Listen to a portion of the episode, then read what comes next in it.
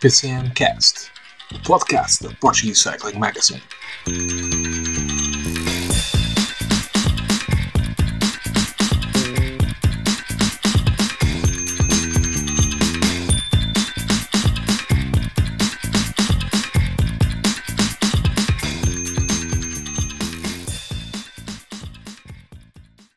Todos, sejam muito bem-vindos ao PCMcast, o episódio 16 da terceira temporada. Uh, daqui David Gomes, estou de volta ao PCMcast depois da semana passada ter feito aqui uma falga. Obrigado ao Nuno Martins Neves por uh, assumir aqui os comandos uh, e comigo para comentar este fim de semana de Tour de Flandres tenho Paula Ferreira Lobo. Uh, também já há muito tempo que não aparecias por cá, Paula, seja bem-vinda. Eu estou a dizer há muito tempo e se calhar, não sei. É só para aí há duas semanas, mas já, sim, é, é já me perdi. não, não faz mal, porque é sempre bom estar de volta. Olá, David, olá, querido colega, que eu não vou revelar quem é para manter o suspense mais um bocadinho até o David apresentar. Olá aos nossos queridos ouvintes, já tinha saudades dos nossos ouvintes. É fixe. Eu gosto de fazer isto, a sério. Obrigado por nos ouvirem. e connosco também para rufem os tambores para se para comentar também esta semana. Uh, esta, as provas desta semana. Rui Ribeiro uh, Rui, uh, seja muito bem-vindo uh, como é que estás? Já recuperaste os ânimos de, deste domingo de Tour de Flandres? Olá David, olá Paula, obrigado por esta, por esta apresentação tão, a fazer de mim tão importante. Isto não estava preparado para uma, para uma coisa assim, mas fico, fico muito lisonjeado e agradecido. Olá também aos nossos ouvintes e acho que com um dia e mais um bocadinho já deu para recuperar aqui qualquer coisa. Agora vamos, vamos deitar tudo cá para fora daquilo que foi principalmente o, o último domingo que foi um, um dos melhores dias de ciclismo, pelo menos para mim já em, em alguns anos, e o melhor deste ano, sem, sem dúvida alguma, até agora. Isso, agora fizeste-me lembrar aquele o anúncio da TMN, do até cá para fora. Uh, passado, passado aqui uh, as apresentações e também uh, alguma nostalgia, como no, nota-se que estamos a ficar velhos, porque lá está, andamos a enverdar muito por estas, por estas coisas, mais de, de recordar de recordar o passado. Uh, vamos falar sobre, principalmente sobre o Tour de Flandres e do Paris-Roubaix, que vem já uh, na sequência, dar aqui uma uh, nota rápida das corridas que aconteceram durante a semana, para ver se alguém quer dizer alguma coisa sobre elas. tivemos, através de Flandres, com vitórias de Christophe Laporte e Demi Vollering, que aconteceu ali a meio da semana, na, na ante, na última corrida antes da, do Tour de, de Flandres. Tivemos também uh, no sábado uh, duas clássicas, Volta ao Limburgo Clássico, vitória do uh, Caden Groves e, no, e em Espanha o Grande Prémio Miguel Indurain com vitória do Ionis Aguirre. não sei se vos apraz dizer alguma coisa sobre, sobre estas corridas antes de irmos falar já de Tour de Flandres.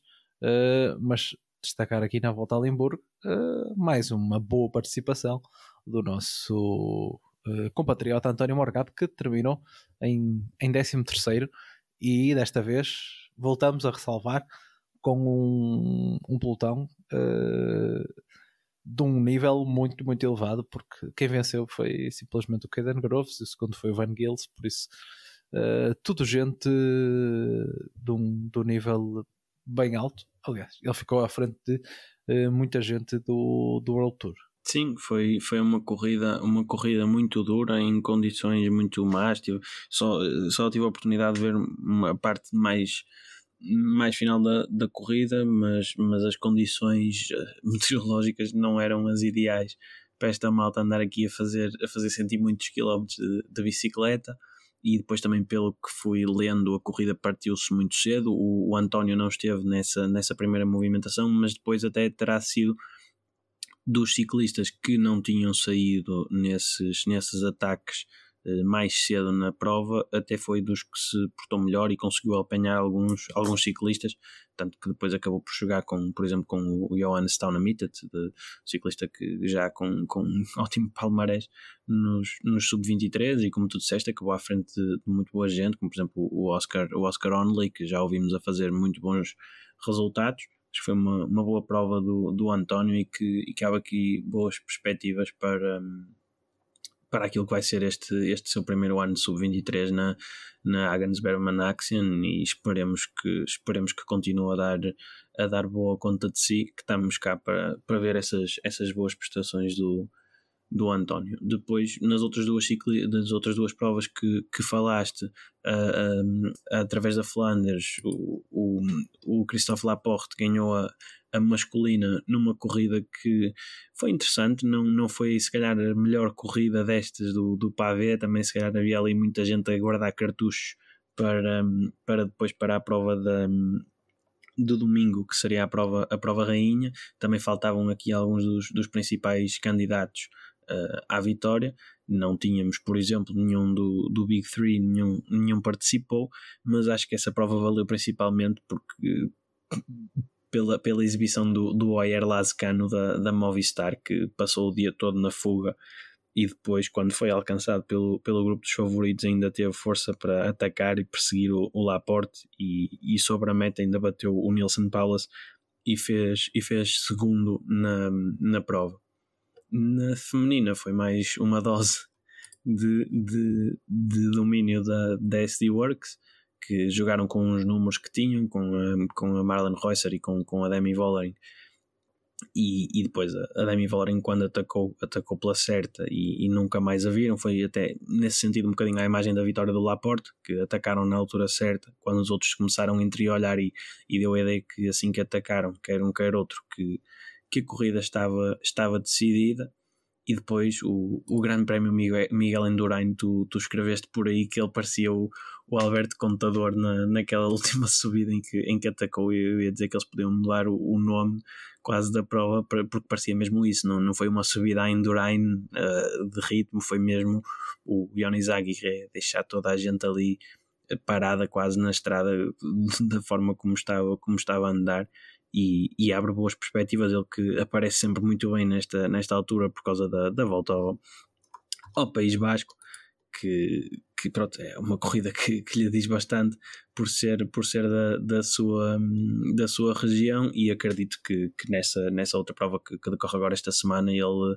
ele queira estar na luta pela vitória. No ano passado penso que acabou no top 10 e ganhou mesmo uma das últimas etapas, não a última, em Arrat por isso acredito que, que vamos ter um, um Ionis Aguirre ao, ao, seu melhor nível esta, esta semana, na, a continuar um bocadinho naquilo que foi a, essa, essa grande vitória no, no Gran Prémio Miguel em Durém. É verdade, eu fiquei uh, uh, bem impressionado por aquela arrancada dele uh, na, na, última subi na última subida e frente ao, ao, ao Iguita, que não é propriamente fraquinho naquele tipo de chegadas.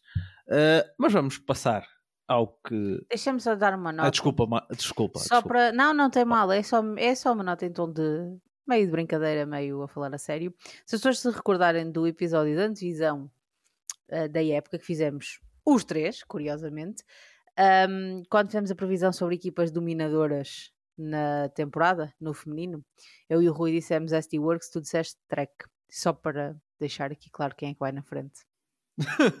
oh, mas vocês também fizeram a aposta, a aposta fácil. Não, mas, nós fizemos a aposta lógica. mas já vamos falar, já vamos falar mais sobre isso também quando falarmos daqui a pouco sobre, uh, sobre a prova, as provas femininas, porque uh, não há muito a dizer. Uh, os números falam, falam, falam por si. vamos então passar. como eu estava como eu estava a fazer como eu estava a dizer ia fazer o trocadilho passar ao que se passou uh, na Bélgica com o Tour de Flandres. Mais uma vez, Português Cycling Magazine lá esteve com a nossa quase belga já, já está uh, ali a, uh, umas semanas já poder pedir o passaporte uh, nossa Juliana. Um abraço para ela que esteve lá a entrevistar só o Pogacar e o Velens, a falar também com, com o Rui Oliveira e com mais alguns uh, ciclistas e também a desfrutar uh, da, uh, da corrida no Odquar Monte. Mas para além dela, tivemos aqui um ouvinte do, do podcast que é o Rui Gonçalves, que juntou aqui uma, uma legião de amigos e foram até, até à Bélgica. E eu fiz um. Mandei-lhe uma mensagem a pedir Caro Rui, queres nos contar aí essa, essa experiência para nós pormos no podcast? Ele uh, fez o favor e mandou-nos aqui um relato sobre esta viagem até à, à, à subida mais conhecida da, da Flandres uh, e uh, foi uma, uma experiência engraçada para vocês se para vocês se roerem de inveja e quem sabe para, para o ano eh, fazerem também a mala e partirem em, em direção ao Tour de Flandres.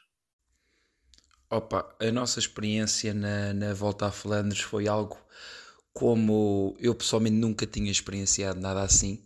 Acho que é uma maneira de viver-se o ciclismo totalmente diferente que aquilo que estamos, a, que estamos habituados em, em Portugal.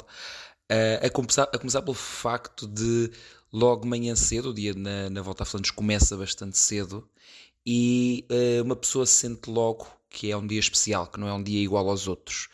Uh, na rua vê-se bastante gente a encaminhar-se normalmente para as, estações dos comboios para, uh, para, para, apanhar o, o, transporte para, para o Denard, uh, já com as paletes de cerveja, já com, com as malas, já com as geleiras, com, com as cadeiras e depois começa por aí, é, é que ao contrário de Portugal, um, as pessoas apanham muito aqui os transportes públicos para, para os locais e a festa começa logo aí. No, nos comboios o pessoal já vai a beber, já vai a cantar. Uh, ouvimos muito pelo Wout van Aert, um, depois encaminhamos para o Alto Quarmonte, que foi onde ficámos a assistir o, o tempo todo e foi algo incrível. É uma, é uma festa enorme, uh, muita, muita, muita gente. Como eu disse, nós saímos cedo e é, e é cedo que uh, quem quiser ver a volta a Flandres tem de ir para, para lá bastante cedo para, para arranjar um lugar, um lugar bom. Um, e depois estar no Alto Quarmonte é, é basicamente estar onde, onde tudo acontece. E acho que não há, não há palavras para descrever ver o Pogachar atacar não uma, mas duas vezes na, nas duas passagens pelo, pelo Quarmont. É simplesmente indescritível e, e, claro está, também foi muito bom.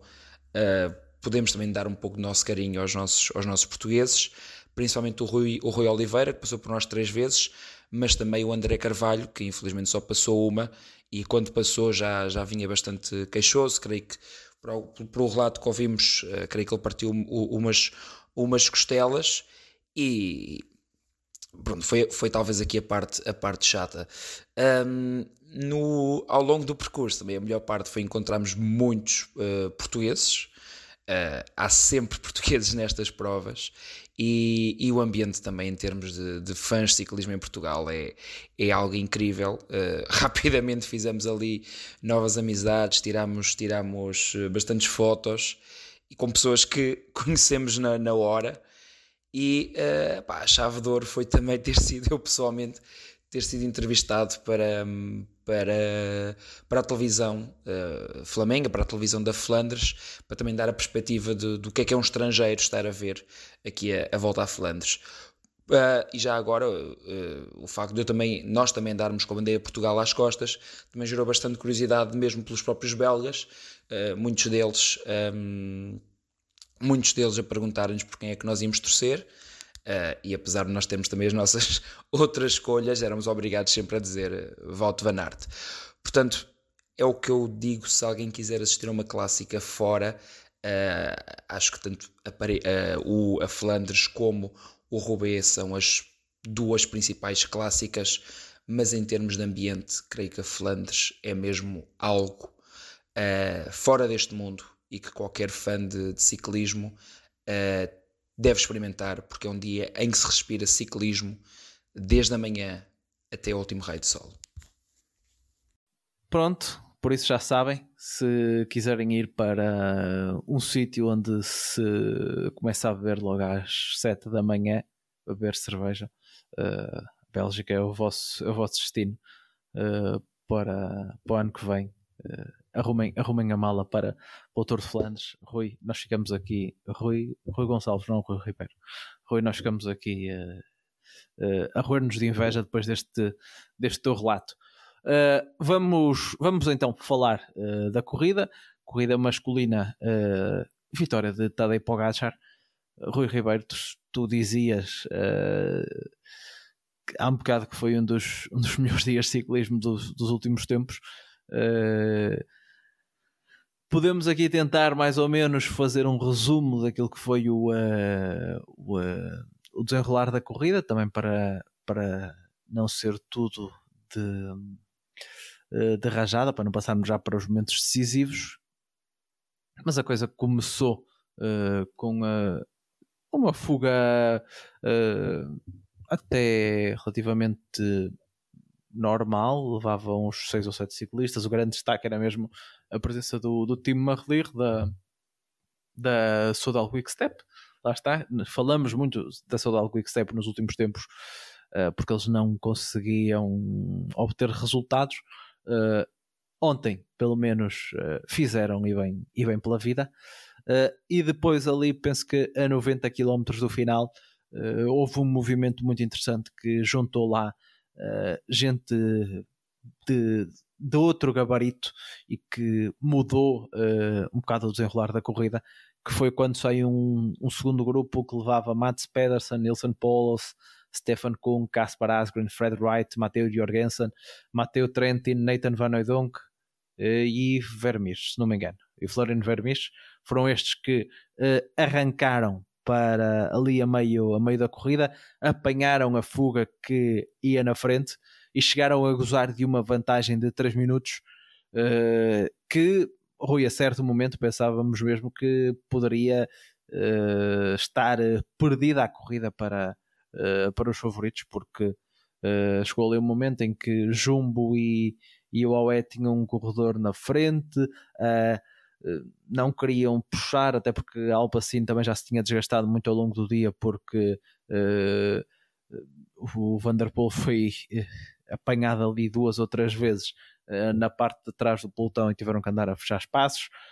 depois um pelotão que foi muito fustigado pelas quedas para começar aquela que quase toda a gente viu com uh, o acidente do homem da Bahrein, o Filipe Maciajuk, que uh, foi pela relva, depois tentou voltar para, para, para o pelotão de uma forma um pouco Bem, não, há, não há muito o que dizer, toda a gente viu. Uh, imprudente e derrubou ali uh, metade do grupo. Depois mais gente foi caindo pelo caminho. Benut caiu, uh, o Germay caiu, muita gente uh, caiu, mas na segunda passagem no, no Monte uh, a Emirates pega na corrida uh, e a partir daí foi aquilo que nós todos vimos. Pogacar ao ataque, Vanderpool e Van Aert também ali com uma ajuda de, de, de Laporte a tentarem fechar o espaço e para não contar já tudo, a partir daí começou a aventura dos, dos três do costume. Acho que, que resumiste bem, bem a coisa aí. Deixa-me só, deixa só ir um bocadinho mais atrás e, e pegar só em dois pontos. Uh, que é um, uh, aquela tática da DSM na, na passagem do, do corte Kier, que foi um, um dos momentos em, em, que o Vanderpool ficou para trás e que a Alpacin foi obrigada a queimar, digamos assim, eh, ciclistas muito cedo na, na corrida, que foi das coisas mais, mais inusitadas que me lembro de ver, porque a, a DSM parou praticamente na estrada durante a subida e a certo momento arrancaram em sprint e fizeram com que muita gente que tinha quase eh, que estava quase parada na estrada mesmo com, com o pé no chão depois tivesse que arrancar de forma, de forma muito rápida e causou quedas e, e problemas e por aí fora. O Matthew Van Der Poel foi um dos, um dos ciclistas que entretanto já, já veio ironicamente dar os parabéns à, à equipa na, nas redes sociais e, e o ironicamente ajusta-se, tendo em conta os resultados muito pouco brilhantes da, dos ciclistas da DSM. Não percebi bem qual é que foi a ideia de fazerem aquilo,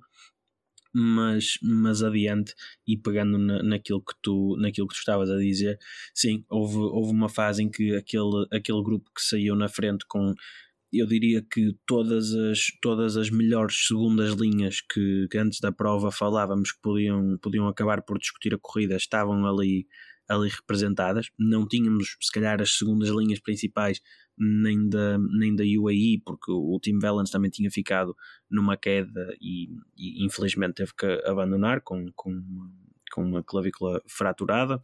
O Jumbo também não colocou lá talvez o seu melhor segundo homem, colocou, colocou o Nathan Van Noydon, que nem o nem, nem o Laporte foram, foram nesse, nesse ataque e o, e o Dylan Van Barrel também nem sequer começou a prova, por isso também seria outro ciclista que, que ele gosta muito desse tipo de, desse tipo de, de ataques mais, mais para antecipar, para antecipar os ataques dos principais favoritos e, um, e a Alpecin não, não colocou ninguém. Uh, e foi um grupo muito, muito perigoso que de facto eu a certo momento achei mesmo que a corrida e que a vitória ia estar ali entre os da frente, porque cá atrás ninguém se entendia muito bem, na frente parecia que se iam entendendo, apesar de haver ali um outro ciclista, principalmente o, o Trentin da, da UAE e o, e o Nathan Van Ouden da, da Jumbo, que nunca se, nunca se estavam a investir a 100% naquele, naquele ataque porque sabiam que podiam ter que ser úteis. Mais tarde aos seus líderes, uh, ao Pogacar e ao Van Aert, respectivamente, neste caso, e, e, parecia mesmo que então quando a vantagem bateu nos 3 minutos eu achei mesmo que a coisa estava feita, mas, mas depois, como tu dizes, a partir do, do segundo Kvarmont a coisa mudou de forma, de forma drástica, porque aquela imagem que quando começam a filmar o pelotão e se vê o, o Miquel Biela e o, e o Rui Oliveira depois a lançarem o, o, o Pogacar até, até, à, até àquela transição no Kvarmont tem depois a, a, subida começa a ser em paralelo e é, é brutal a forma como eles aceleraram a corrida ali, eh, deixaram tudo naquele bocadinho de estrada para, para lançar o Pogacar e depois o, depois a partir daí é história, não é? Ele, ele vai por lá fora, o Vanderpool e o Van Aert conseguem seguir, ainda que a custo nessa altura, ou ficam um bocadinho para trás, mas depois lá, lá acabam por, por recular e, e seguir com ele durante, durante bastante tempo, mas, mas depois lá, lá conseguiram discutir a, a corrida e, e pronto, e, e, foi o espetáculo do, do Pogacar que, que, que falaremos, mas, mas acho mesmo que eh, o movimento tá, foi, foi muito interessante de ver esta, esta e foi uma das coisas que também me fez gostar muito mais da corrida foi vermos estas segundas linhas todas na frente a deixar esta, esta dúvida toda do que, é que, do que é que se podia passar na corrida, porque estava de facto uma corrida mais aberta do que aquilo que eu esperava. Eu não esperava ver um, um grupo com ciclistas da valia do Stefan Kung, do, do Nilsen Powers, que tem estado tão bem nesta, nesta época clássicas, mesmo o Jorgensen da, da Movistar, o Mats Pedersen, o Kaspar Asgreen,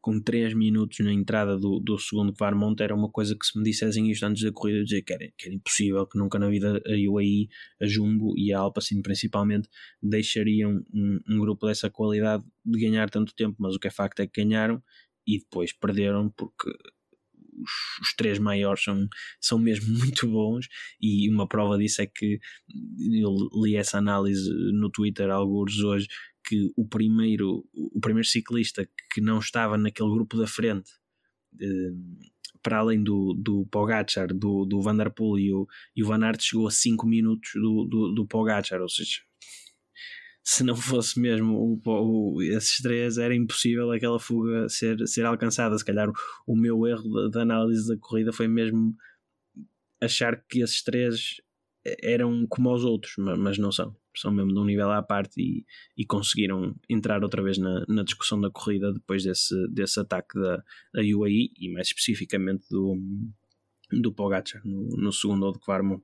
Paulo, acho que não vamos dar spoiler a ninguém. O Pogacar uh, acabaria por vencer a corrida novamente com um ataque no, uh, no Kvarmont. Uh, ele dizia na, na entrevista de, de antevisão que sabia que para, para vencer era preciso chegar, chegar isolado, que uh, não estava muito confiante se, se chegasse em grupo, uh, que se repetisse, mas pensava que se ia repetir o que aconteceu na, na E3 e também no, no, uh, no Tour de Flandres do, do ano passado. Está feito para Pogacar, um dos, um dos objetivos que ele tinha para uh, para a temporada. Na, na, na, conferência de imprensa da antevisão perguntaram-lhe muitas vezes se ele ganhasse, ou mesmo se perdesse, se continuaria a fazer o Tour de Flandres nos, nos próximos anos. Uh, depois do que vimos ontem, acho que não sei qual é que vai ser a decisão dele, mas acho que toda a gente ficou a querer que todos os anos tenhamos mais, mais Pogacar no Tour de Flandres. Eu acho que qualquer pessoa que goste efetivamente de, de ciclismo gostava de ver Tadej Pogacar nas corridas todas. Eu sei que há muito aquela corrente de pessoas que defende ah, que depois é muito seca porque ele ganha tudo, blá blá blá. Mas a verdade é que Tadej Pogacar dá espetáculo. Um, claro que ele tem um nível muito superior à esmagadora maioria do, do pelotão, isso é inegável, mas, já tive, mas também já tivemos hum, épocas dominadoras de, de outros ciclistas uh, e não foi por isso que deixámos de, de gostar de ciclismo. Claro que Pogacar é um fenómeno à parte, porque acho que parece-me a mim uh, indiscutível que atualmente é, é o melhor ciclista, o ciclista mais completo, e também me parece indiscutível que objetivamente hoje já é um dos melhores um, ciclistas da história por isso não há muitas palavras para dizer sobre Tadej Pogacar. Relativamente àquilo que pode ser a carreira dele, o homem já ganhou a Liège, o homem já ganhou a Lombardia duas vezes, o homem agora ganhou o Tour de Flandres. Eu acho que tem que ser um objetivo de carreira para Tadej Pogacar ganhar os cinco monumentos. Claro que, e mais à frente falaremos certamente da Paris-Roubaix e sabemos que a Paris-Roubaix é um inferno um bocadinho diferente, um bocadinho mais, uh, mais pesado e mais duro uh, do que esta Flandres. Mas eu também acho que já estamos numa fase em que hum, apostar contra Tadej Pogacar, onde quer que seja, também já não é fácil de fazer. Isto não quer dizer que ele vai ganhar sempre, vai ganhar tudo e que não há outros ciclistas que lhe, que lhe possam ganhar provas. Claro que há. Um, e o Rui ainda há pouco falava, lá está, Vante Van Der Poel, uh, Wout van Aert, depois nas grandes voltas tem outro tipo de, uh, de adversários e antes que o Rui me, me venha corrigir, o Remco, obviamente, não vamos esquecer desse pequeno belga também. Agora, um, o que o Tadej Pogacar demonstrou é mesmo uma força descomunal, porque a verdade, como tu dizias, ele disse o que é que ele ia fazer. Ele disse, ele na divisão, ele disse exatamente o que, ia tentar fazer porque achava ele que era a única forma de, de vencer e nós até falámos nós e, e várias, uh, vários debates no contas do Twitter ligado ao ciclismo e alguns artigos até de algumas de alguns sites da especialidade de, de se era um vou ter um receio, mas uma preocupação fundada ele não querer discutir isto ao sprint e se calhar devia considerar ou ter em melhor consideração as suas capacidades de sprint, mas o facto é que ele disse que, que achava que não era assim que ia ganhar, que achava que ia ganhar se fosse a solo e com um ataque numa zona que lhe fosse mais favorável.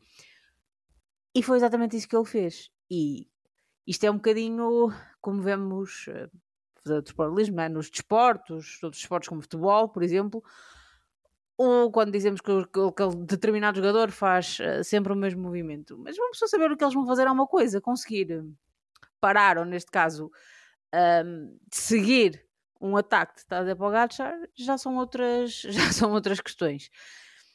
Eu, honestamente, eu, eu não tive a oportunidade de ver a corrida em direto, uh, mas também não me importei muito com o spoiler, porque dizerem, ah, foi o Pogacar que ganhou.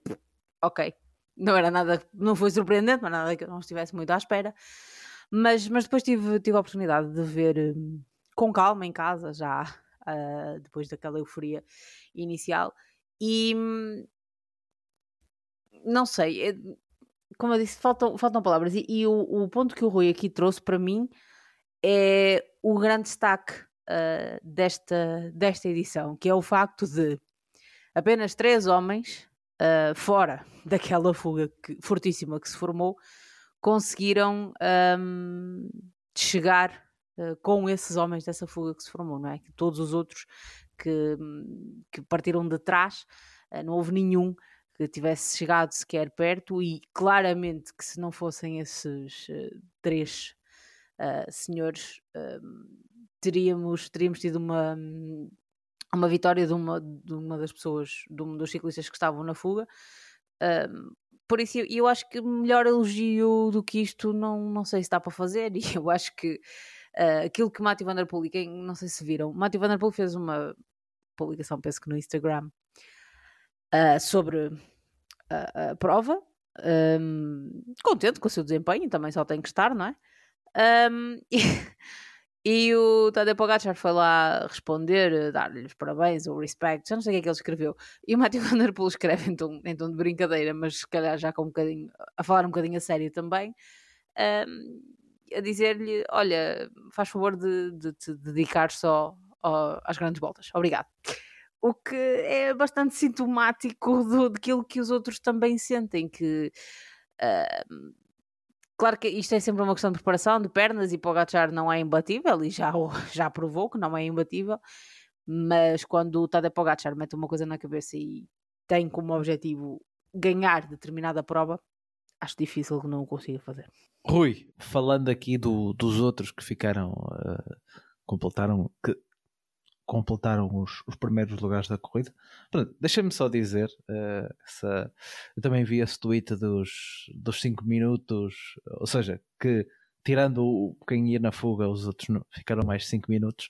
Também há que dizer que quem ficou a 5 minutos, se calhar também já não, já não tinha, já não ia lá com muita intenção de, de apanhar os, os, os, da frente, até porque quem chegou a seguir foi a dupla da, da Jumbo, o, o Beno e o Laporte, que trabalharam uh, em certo momento em favor do, do, do próprio Wout van Aert. Uh, Rui, mas dizia, fala...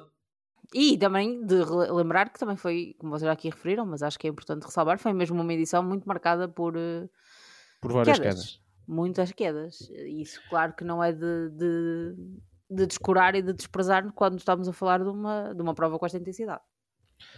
Mas, Rui, eu ia-te já que a Paula falou de quedas, eu ia tocar exatamente nesse assunto. Uh, tinhas dito que a Jumbo não teve Dylan Van Barlo ao início. Uh, uh, Volto Van Aert caiu, aliás, viu-se perfeitamente do uh, como ele tinha ali um, um joelho em, em mau estado e o, o próprio o Filipe Gilbert ressalvou muito isso durante, durante a emissão, quando, quando passava por ele na, na mota. Uh, Tirso Benuto também caiu a Jumbo, depois de dominar, e falamos uh, uh, durante várias semanas aqui do quão dominantes tinham, andavam eles a ser nas clássicas de pavé, chegaram aqui à clássica mais importante e podemos dizer que lhes correu praticamente uh, tudo mal. Sim, é verdade, mas hum, queria pôr isto de forma um bocadinho mais leve, mas o, que, lhes corre, o que lhes corre mal é ver o, o Pogacar e o, e o Vanderpool. Porque as táticas de equipa funcionam muito bem até certo ponto. E o ponto é, é o ponto em que, em que existe um ciclista tão mais forte que manda isso tudo para o lixo. É assim, eu, eu, eu era capaz. O Aldo Van Aert, esse não vou dizer, porque pronto, a lesão no joelho acredito que tenha sido, uh, que tenha sido uh, limitadora para ele, mas mesmo que o, o Banuto, ou que tivesse o Van Barle, se calhar. Eu acho que o, o domínio do Pogacar foi de, tão, de tal forma tão grande que eu acho que não, não se podem esses azares resumir a isso. E o mesmo aconteceu, por exemplo, na, na, na, na Bianchi e na, e na Milan Sanremo, se, se quisermos falar daquilo que são as, as, pelo menos para mim, as clássicas mais importantes que houve até, até o momento na época e que na verdade nessas encontraram ciclistas mais fortes e não foram capazes de vencer. Ok, na Strade Bianchi também não teve lá o, o Aldo Van Aert, houve aquele, aquela rábula toda entre o, o Tiz Benut e o, e o Attila Walter, mas quer na Milan San Remo, quer aqui, não, não deu para, para mais. E eu não me lembro se na altura se falou por aqui ou, ou, não, mas na sequência da, da E3, mesmo tendo o, o Aldo Van Aert ganho a corrida, a ideia que ficou, e que eu lembro-me pelo menos entre nós, comentarmos isso, era que o, o Aldo Van Aert ganhou aquela corrida porque era a E3, porque se, se aquela corrida fosse a, a volta à Flandres naquele dia, eu acho ele não a ganhava.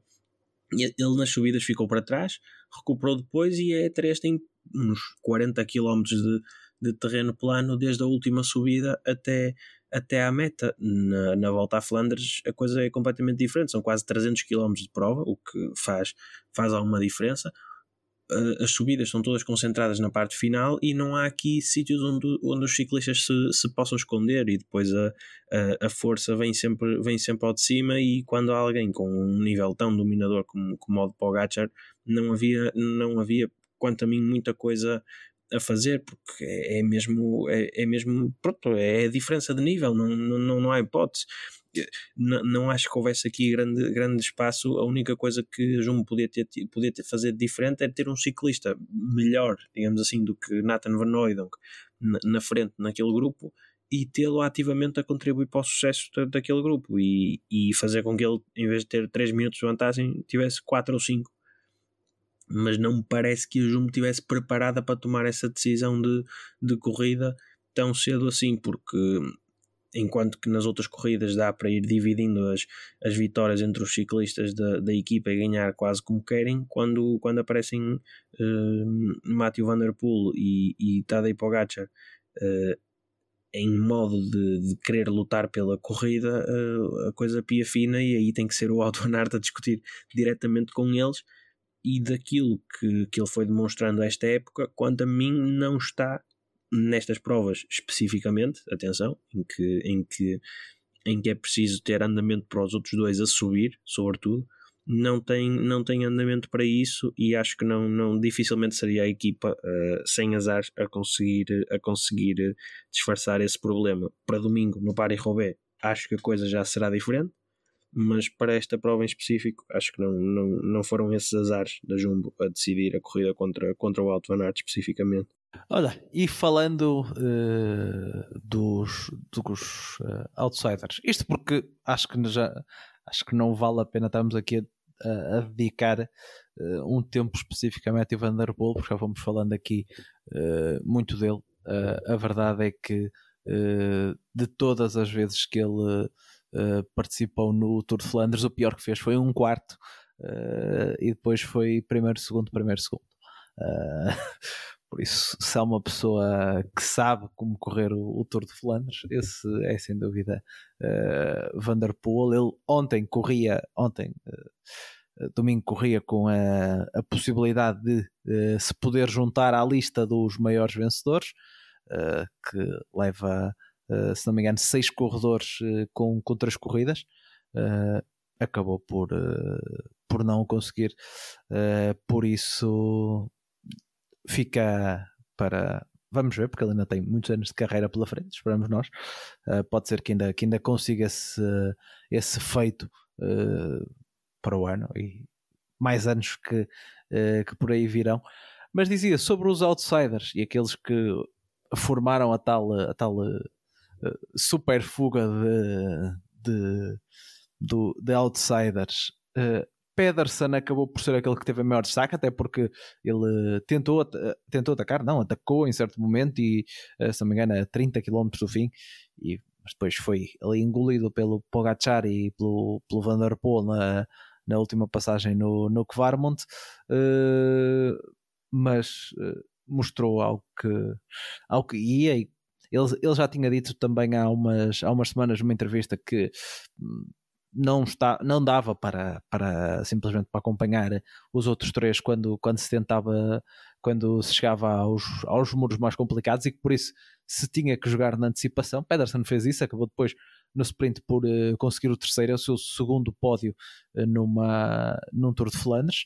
Uh, veremos também como é que está no próximo domingo tivemos um surpreendente Nelson Paul assim quinto, mas Paula, focar aqui num, no nome uh, e para uh, fazer aqui também uh, um bocadinho a análise à equipa.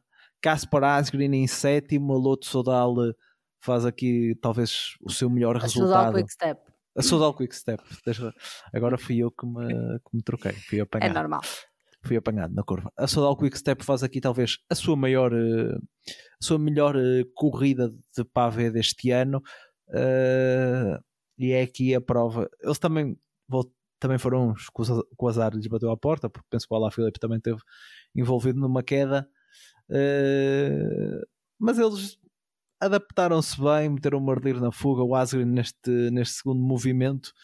Uh, mas é um bocado a prova provada que realmente aqueles três estão, estão, no, mundo, estão no mundo à parte. O Asgren, vencedor há, há dois anos, teve que se contentar aqui com, com o sétimo posto. Uh, mas ontem achas que foi uma. Não sei se. Não é uma resposta à altura, porque claramente que deles se espera um resultado de outro, de outro nível, uh, mas pelo menos deram um sinal uh, diferente do que vinham a dar até o momento. Pois, eu concordo com isso. Deram um sinal diferente do que vinham a, a dar até ao momento e acho que a forma como o Caspar Asgren se apresentou uh, em Flandres e foi dos mais ativos nessa, nessa super fuga. Um, acho, que, acho que esteve à altura dos pergaminhos da equipa e, e deu o que tinha para dar.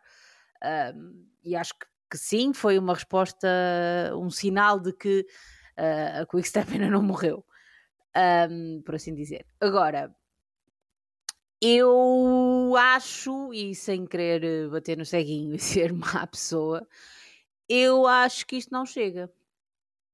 Pronto, é o que eu acho.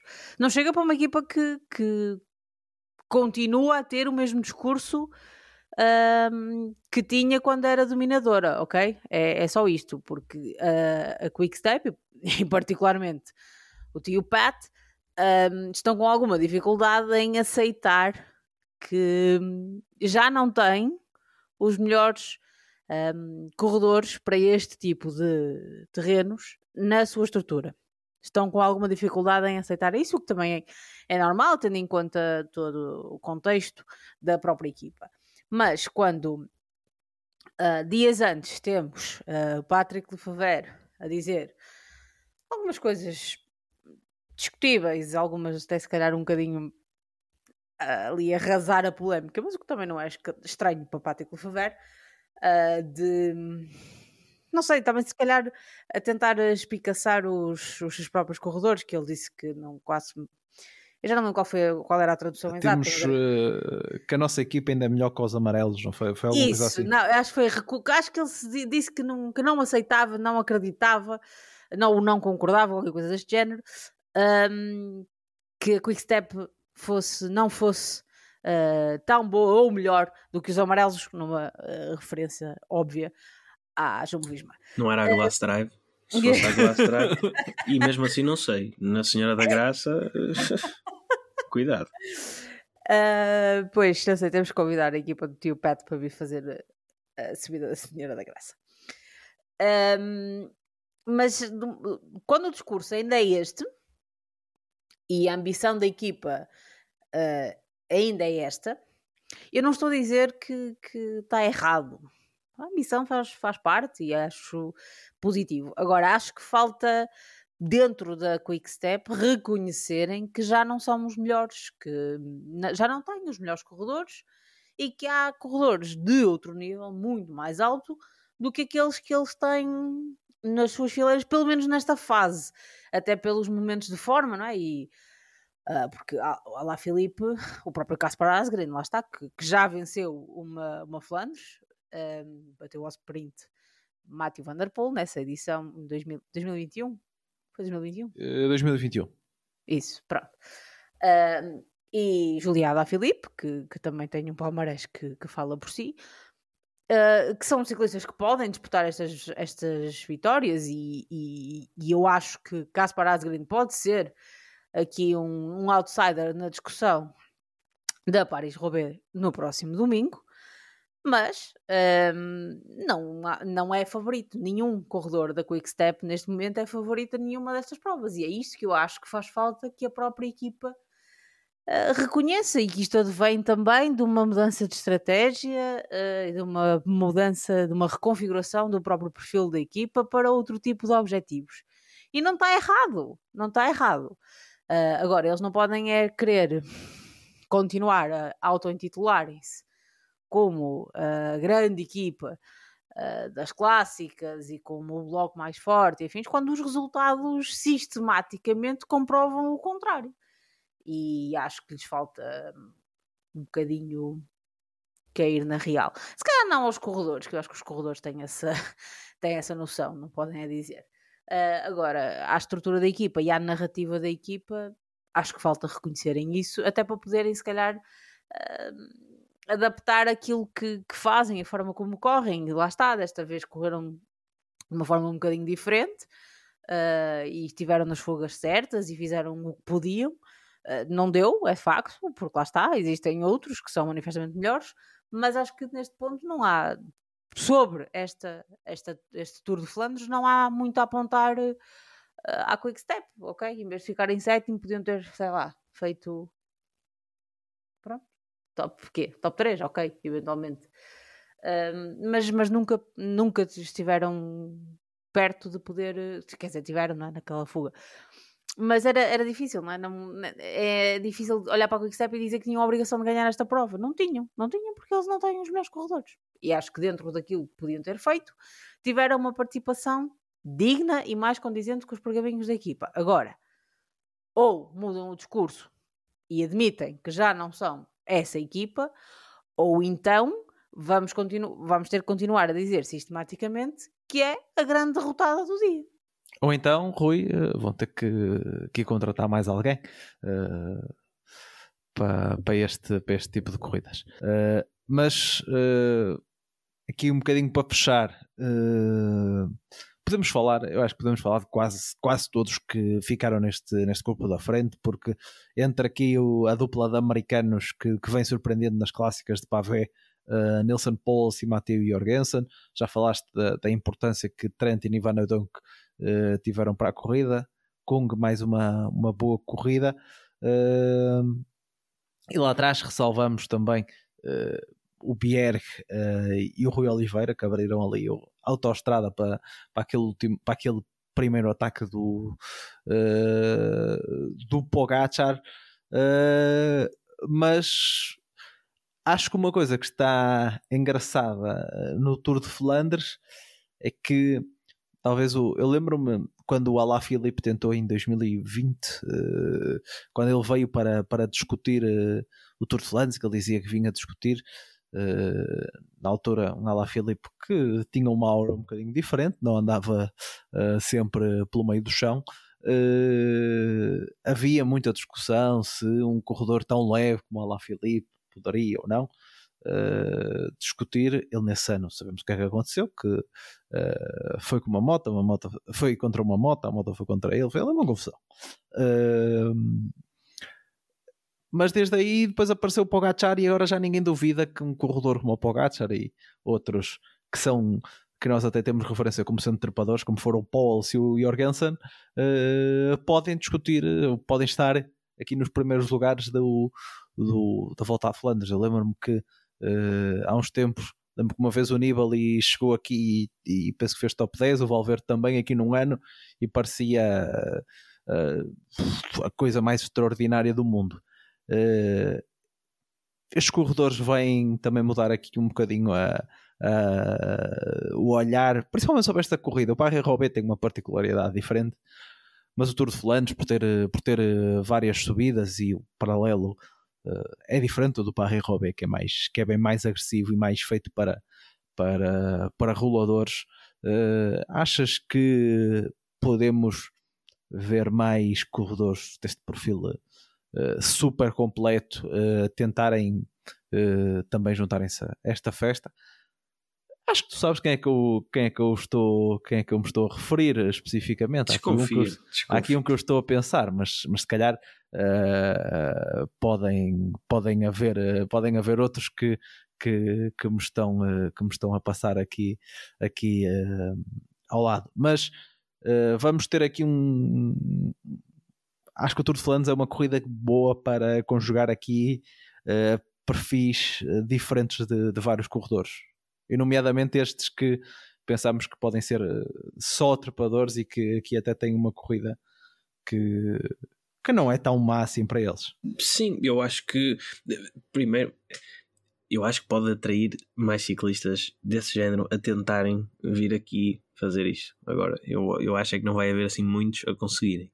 Porque eu lembro-me de, de, quando comecei a ver ciclismo e eh, mais quando comecei a acompanhar assim mais as clássicas, que não, não foi imediatamente ao mesmo tempo que comecei a ver o, o Tour e o Giro e a Vuelta, mas se calhar um, um depois, de, desta clássica me fazer um bocadinho de confusão porque é que era tratada como o Paris-Roubaix quando uh, parecia tão diferente em termos de perfil. Eu olhava para este Tour de Flandres e pensava, pá, aqueles ciclistas que estão bem numa Liège-Bastogne-Liège, na Amstel Gold Race, na, na Flash Vallon, se calhar davam-se bem aqui.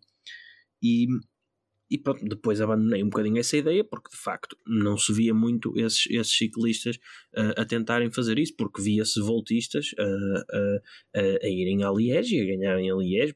Até o Andy Schleck não ganhava nada, quase, ou, raramente se importava em correr fora da volta à França, chegou a ganhar uma Liège, por isso. Era uma corrida que os voltistas sempre, sempre os bons trepadores sempre, sempre apontaram para aí. Por isso, eh, se calhar esse meu raciocínio de, jovem inocente que achava que o ciclismo era tudo igual, se fosse em, em paralelo ou em Alcatrão, que, que, ia dar tudo ao mesmo, se calhar uh, isso até pode vir a ser uma, uma tendência. Eu imagino que estivesse a falar do, do Remco Evenepoel, ele parece já ir começando a dar ali umas, umas achegas de que, quem sabe, no futuro, se não, se não vem cá. A própria situação da Quick Step que a Paula estava a falar há pouco talvez obrigue a que isso, a que isso aconteça, porque assim, eu, eu, eu hoje em dia eu não tenho bem noção do, do budget da, da Quickstep, mas ele, eles continuam, acho eu, a querer, a querer ser um bocadinho uma equipa que vai a tudo, principalmente agora que tem o Remco Evenepoel e, e, e ele sendo um ciclista muito mais talhado para, para, classificações gerais, como é lógico, eles tentam criar ali quase três sub-equipas, ou seja, fazer ali uma equipa para o Remco, outra para as clássicas e outra para os sprinters, que, que eles ainda por cima têm logo dois dos melhores, e depois a coisa fica ali um bocadinho, um bocadinho confusa com os papéis de cada um e se calhar com, com aquelas áreas em que querem de facto investir. Eu acho que eles deviam abdicar de uma, de uma destas, não de forma a 100%, mas tentar, como a Paula disse, perceberem que, que, que, lhes falta ali qualquer coisinha para, pelo menos numa destas, não se tomarem como uma das mais competitivas ou, ou melhores do mundo. Mas adiante, e, e voltando ao tema que, que, que, que, o, David, que o David introduziu. Eu, eu acho que, que a tendência é mesmo essa, que se comecem a ver, aliás, o próprio, se olharmos ao top 10, os próprios Nilson Paulus e, e mesmo o Matteo Jorgensen, que são os dois americanos que, que a falar há bocadinho, o Paulus nem tanto, se calhar até podemos dizer que é mais um ciclista de, de clássicas, mas é um ciclista que se dá bem que, em, em subidas mais longas, que faz os seus top 10 em, em provas de uma semana, sempre, sempre foi assim. O, o Matteo Jorgensen este ano já ouvimos a vencer uh, uh, em chegadas ao alto, já ouvimos a fazer um ótimo, se não estou em erro, Paris-Nice, em que acabou Sim, no, Aliás, eles, no top eles, 10. Fi, eles ficaram os dois no top 10 no Paris-Nice e agora no Tour de Flandres. Pronto, uh, exatamente. E, e são ciclistas que eu acho que se calhar se não tem sido esta, esta, esta ideia do, do Pogacar no ano passado cá ter vindo, que eu até não sei, agora assim de cabeça, não, não tenho essa recordação. Se não pode ter sido um bocadinho naquela onda de como iam ter para ver no Tour do ano passado, de ter vindo a Flandres um bocadinho para experimentar e ver no que é que dava, e depois viu-se no que é que deu. Mas, uh, ou seja, que os próprios, os próprios percursos dos Grand Tours acabam por atrair um bocadinho os ciclistas nesse, nesse sentido de virem experimentar coisas diferentes. Mas acho que, que era bom, vermos, vermos esses ciclistas aqui, só há três na história a terem ganho uh, o, o, Tour de Flandres e o, e o Tour de France uh, nos últimos, nos últimos, não, em toda a história. Na história. Uh, e, e, vamos ver se, se não começam a aparecer assim outras tentativas de, de, ciclistas fazerem o mesmo, não necessariamente de, de, ganhar as duas, mas de serem competitivos nas, nas dois, nos dois tipos de prova. E, e eu vejo, olhando assim pelo menos de forma mais, mais, mais rápida às características dos ciclistas. Eu penso que o Remco poderá ser um ciclista que, que, que, teria, que teria hipóteses disso. O Roglic, agora nesta fase de, da carreira dele, se calhar já, já não, mas também é um ciclista que eu até imaginaria que podia ter esse, esse jeito. Mas também aqui o Fred Wright anda muitas vezes no top 10, podia ser aqui uma coisa mais chata para fazer bicar, podia, podia, podia ter medo ou qualquer coisa de género, exatamente, depois de criar aí confusão. Mas olha, olhando assim para os últimos anos, o, o Valverde podia tê-lo feito mais vezes.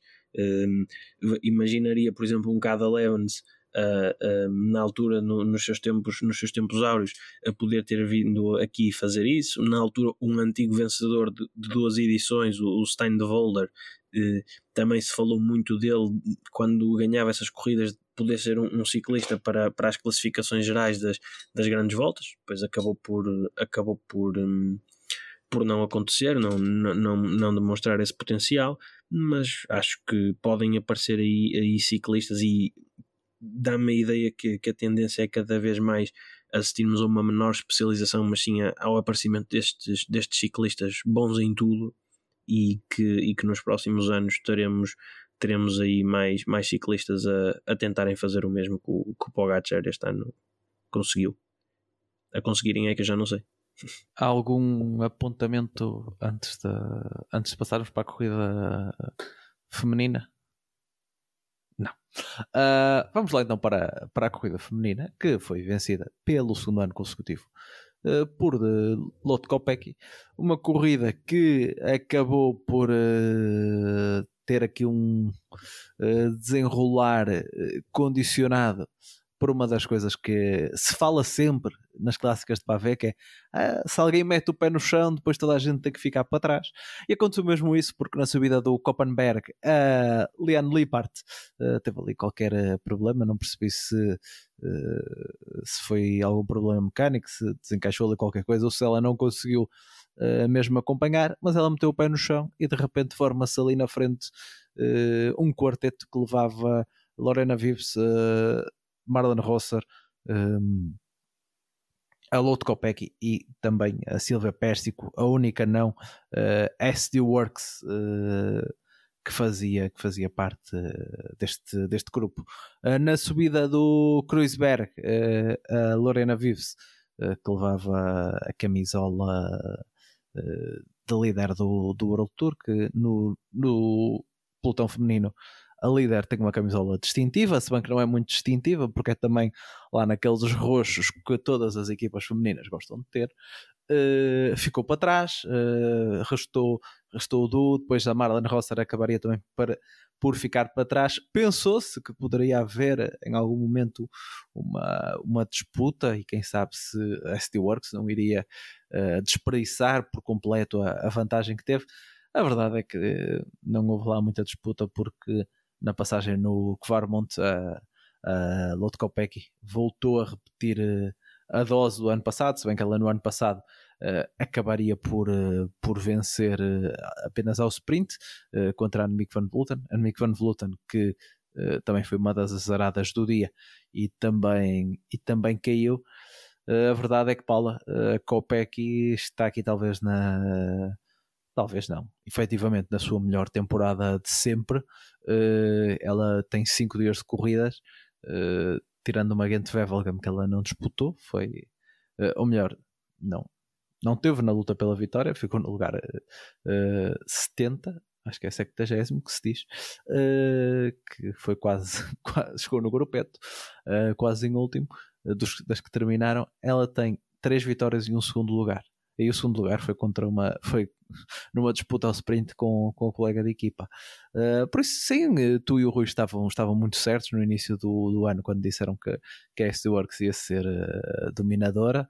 Uh, não, não, não tenho como rebater essas. Não, mas, mas eu, eu, eu, fiz aquela piada no início do podcast, mas eu, eu acho que nem eu, o Rui não sei, mas nem eu achei que nesta fase iríamos ter uma SD Works tão uh, dominadora. A época que, que muitas dessas corredoras e, e, com a Copa aqui à cabeça está a fazer é absolutamente assombrosa.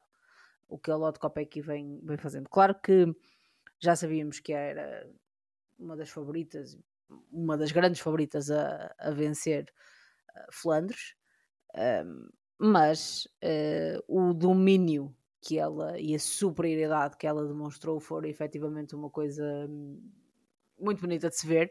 Um pouco à semelhança de, de Tadej Pogacar, não é? Quando arrancou, acabou. Uh, aqui foi um bocadinho igual. Quando ela arranca para deixar para trás, em definitivo, a Silvia Pérsico, uh, percebeu-se logo que já, só, só se ela tivesse um azar é que, é que não ia dar é que não ia dar para ela E a ST Works, um, como tem vindo a ser seu apanágio, uh, jogou de forma muito inteligente uh, com a equipa que tem, porque elas têm efetivamente uma equipa extraordinária e sabem tirar partido, partido disso.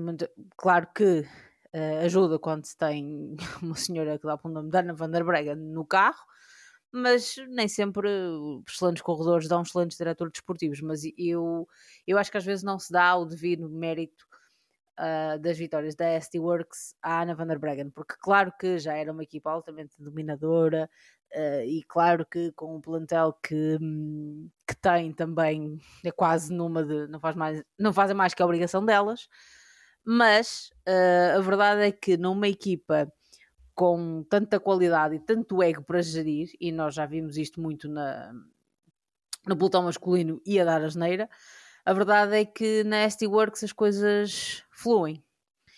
E não é porque elas são todas amigas. E acho que a imagem final de quando a, a Demi Vollering um, corta a meta não é? em segundo, vence o sprint, e vemos a Marlene Rosser que a lançou a festejar também, e ficam a festejar as duas elas não foram ter com a, com a colega, neste caso com a Copec, que tinha efetivamente ganho a prova, não é? E nós já tínhamos comentado isso depois da estrada de Bianchi, que parece claramente que não há ali. Há profissionalismo, mas não há propriamente amizade e companheirismo entre, entre as atletas. Mas isso não se nota na estrada.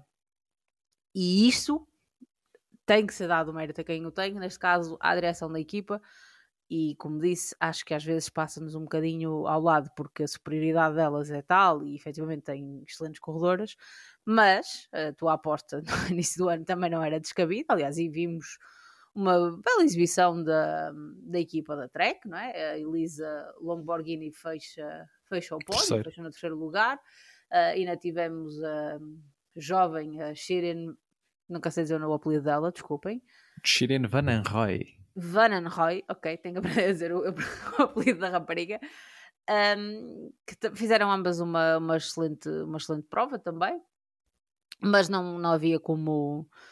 Lá está, não havia como bater Lotto Kopecky na, na, naquele domingo, não havia mesmo, uh, mas nada, não retirou mérito e a grande prova que também fez a equipa da Trek. Mas o meu ponto sobre, ainda quero reforçar isto, é que um, a equipa da SD Works não é só uma questão de terem excelentes corredoras, é também a forma como a própria equipa se organiza que dá estes frutos todos e hum, domínio avassalador que elas têm tido e provavelmente vão continuar a ter, pelo menos até chegarmos ao, ao domínio das grandes voltas e aí a música se calhar já vai ser outra. Uh, Rui, uh, nos últimos no, no último ano, a ST Works teve também por acaso tinha, tinha vencido a, o Tour de Flandres, uh, mas nós queixávamos que no último ano elas podiam ter, ter dado mais, se calhar com, com o plantel que tinham. Uh, este ano está a correr, pelo menos nesta temporada de clássicas, uh, tudo bem. a Trek, que dizia que achava que lhes podia dar alguma, alguma concorrência, não tem estado lá, não tem estado lá grande coisa. Ou melhor, contra elas, elas não têm conseguido. Pois nas outras provas, porque venceram o, o AOE Tour e, e têm estado muito bem em outras corridas, uh, mas não têm tido. O Alfredo Binda, eh, exatamente. Não têm tido o poder de enfrentar aqui a SD Works. A Trek vem de, vem de vencer as duas edições que, que existiram até agora do Paris-Roubaix. Achas que no próximo sábado uh, elas poderão, de alguma forma, tentar ou, ou mesmo conseguir eh, bater a, a, a SD Works como tem feito nos últimos dois anos. É, eu ia dizer precisamente isso, que nos últimos dois anos a, a, a Trek, o Paris Roubaix pelo menos tem conseguido, tem conseguido levar vencida. Mas eh, assim, eu não contava, eu, puxando aqui um bocadinho só a cassete atrás, eu por acaso tenho ideia que também falei que de, do tema da track dar luta à, à SD Works. Não, não, não, tinha, não tenho ideia, pelo menos, é, ou se falei num possível domínio da SD Works, que de facto era o mais previsível, como a Paula disse, não, nunca imaginei que fosse uma coisa deste, desta forma. hum, porque também acho que não contava com certos pormenores que foram, que foram acontecendo. A Trek teve, por exemplo, a Elisa Longborghini está a regressar de, de doença, penso eu, acho que ela esteve, esteve, esteve doente. A Annemiek van Vleuten até agora está a fazer uma, uma temporada bastante abaixo daquilo que seria de esperar dela, também com problemas na, na estrada, com, com quedas e problemas mecânicos em, em, alturas, em alturas decisivas um, da corrida. A própria Trek também perdeu um, a Ellen Van Dyke, que, que vai ser mãe e então está, está fora, não, não, não tem corrido e, e era uma peça também muito importante, principalmente para apanhar as fugas, porque ela era um verdadeiro motor na frente do, dos grupos em que, em que teria a perseguir. E, eu acho que a adição da, da Lorena Vives a esta equipa, e isso tu falaste bem da, da transformação dela numa ciclista mais, mais completa. Acho que essa adição da, da, da Lorena Vives a, a, esta equipa ainda acabou por, por tornar as coisas mais desniveladas do que já eram à partida, porque, porque elas agora conseguem jogar com todas as cartas e mais algumas porque se antigamente a Lotte Kopecky se calhar era ela que, sendo das ciclistas, das classicómenas da, da ST Works, aquela que tinha mais, eh, mais facilidade em, em, em ganhar depois um sprint, ela se calhar era um bocadinho poupada nestes ataques, não mexia tanto na corrida e era guardada como esse segundo trunfo, digamos assim. E quem ia na frente era uma Demi Vollering, era uma, uma Marlene Reusser, que depois podiam ser batidas ao sprint por quem as acompanhasse nessa, nessa fase. Mas agora, quando a carta que tu podes eh, guardar para usar só em caso de, de última necessidade no grupo é a Lorena Vives, isso e consegues mandar na frente uma Lotte Kopeck, ou uma Demi Vollering, ou uma, uma Marlene Reusser, isso acaba por, por, hum, por torná-las ainda, ainda mais fortes porque mesmo acaba por fazer com que as outras equipas atrás não queiram trabalhar. Hum, vão perseguir para quê? Para depois a, Lorena Vives as bater a todas ao sprint. Fica, fica complicado. Uh, a Elisa Longborghini uh, deu até uma entrevista em que, em que falou disso: que, que as equipas têm que, têm que largar aquela, aquela ideia que a ST-Works tem uma aura e que por elas estarem na frente, que a corrida já acabou que, que têm de continuar a correr pelos seus próprios objetivos, independentemente de, de estar na frente uma, uma ciclista da SD Works ou de, de outra equipa qualquer. E, e, pronto, e tem que ser isto que, que, que, os adversários têm que fazer, têm de se aliar um bocadinho da, da realidade, que é as SD Works serem muito fortes e, e ver se dá para, se dá para as bater. Uh, no Paris-Roubaix vamos ver, eu tenho ideia que nos últimos anos, mesmo a, a Lotte Kopecky não tem tido resultados uh, tão brilhantes assim. É, o ano passado não ficou em segundo. No Paris-Roubaix ficou em segundo no ano passado. Tenho ideia que o Kopecky ficou, em segundo, ficou em terceiro, mas acho que foi segundo. Ok, mas, mas não tem sido uh, pelo menos uma corrida tão dominada pela, pela, pela SD Works, vamos, vamos dizer assim. Eu vou estar a torcer pela Marianne Vos porque gostava que ela se retirasse com, que ela se retirasse com, com um par e roubaix uh, ganho, mas uh, vamos a ver, vamos a ver o que, é que, o que é que a corrida nos traz. Eu acredito que a Elisa Longborghini queira revalidar o título. Eu, a mim parece-me que a Shirin Van Roy tem estado até talvez em, em, melhor forma, mas também está influenciado de certeza por esse, por esse tema da, da doença da, da Longoborghini. Acredito que, que, com o passar de mais uma semana, que, que no sábado a Longoborghini já esteja a um nível mais próximo daquilo que é o seu melhor e que, e que, e que esteja em, em condições de, de poder eh, discutir a, a vitória da corrida e, e, espero, apesar de gostar de ver o espetáculo dado pelas ciclistas da, da SD Works, espero que seja pelo menos uma corrida mais, mais equilibrada e que, e que e que, e que, e que espetáculo dado por mais do que uma equipa, não, não só por uma. Depois também uh, a Movistar, na minha opinião, uh, apareceu, apareceu pouco, porque quando, ok. E assim elas tam atrás muito cedo. Elas também tiveram o azar, porque a Van Vleuten caiu e a Liane Lippert uh, provocou ali o corte do, do pelotão, mas uh, acho que elas tinham uma equipa para, para poderem estar ali com duas ou três no, no grupo perseguidor, acabou por ficar só uh, Arlene e Sierra. Uh, eu não sei se por acaso estava aqui a tentar perceber se a Emma Norsgaard está lesionada ou não, porque ela, porque ela não correu e também não está. Não, está. ela voltou hoje até a andar de bicicleta. Ela tinha fraturado a clavícula, penso eu, há umas duas ou três, há umas três, quatro semanas. Ah, ok, pronto. Uh, faz sentido, porque era uma corredora que uh, fazia sentido estar, nesta, estar nestas clássicas. Uh, veremos elas no Paris nisso estão, estão um bocadinho melhor. Acho que era uma equipa que uh, gostávamos de ver aqui num, num patamar diferente, porque elas têm de facto. Aliás, elas investiram muito neste uh, com, com a chegada quer da Lippert, quer da, da Mackay para uh, incorporar um bocadinho mais a equipa uh, e falta-lhes aqui dar, dar um bocadinho esse, esse passo em frente porque acho que estas duas contratações nas corridas do World Tour ainda não, não surtiram o efeito que era, que era esperado, pelo menos na, minha, na minha opinião. Deixa-me só dizer que Uh, de resto, uh, o melhor resultado da DSM acabou mesmo por ser aqui, porque eles fizeram sexto com o Juliette Labus, por isso uh, a tática inovadora que eles trouxeram lá da, da, da, corrida masculina não, não teve lá tanto sucesso, mas a Labus acabou aqui por, por, fazer, por fazer sexto, não é preciso andar a, a bloquear a frente do pelotão. Uh, Vamos passar para o Paris-Roubaix. Uh, já fizemos aqui uma antevisão um bocadinho do Paris-Roubaix uh, feminino, porque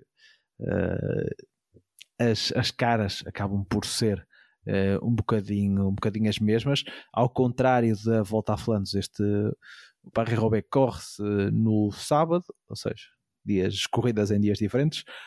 serão 145 quilómetros, 18 setores de, de pavé, uh, com uh, a partida em Dena, a chegada a Robé, uh, como vem sendo, digamos, habitual a correr-se ao sábado, elas saltam ali alguns dos setores iniciais que nós estamos habituados a ver na, na corrida masculina, nomeadamente a floresta de Arenberg, mas depois tem os, os mais conceituadas, o Monte Pavel e o Carrefour de Labre, aqueles mais, mais conhecidos por serem setores de, de cinco estrelas.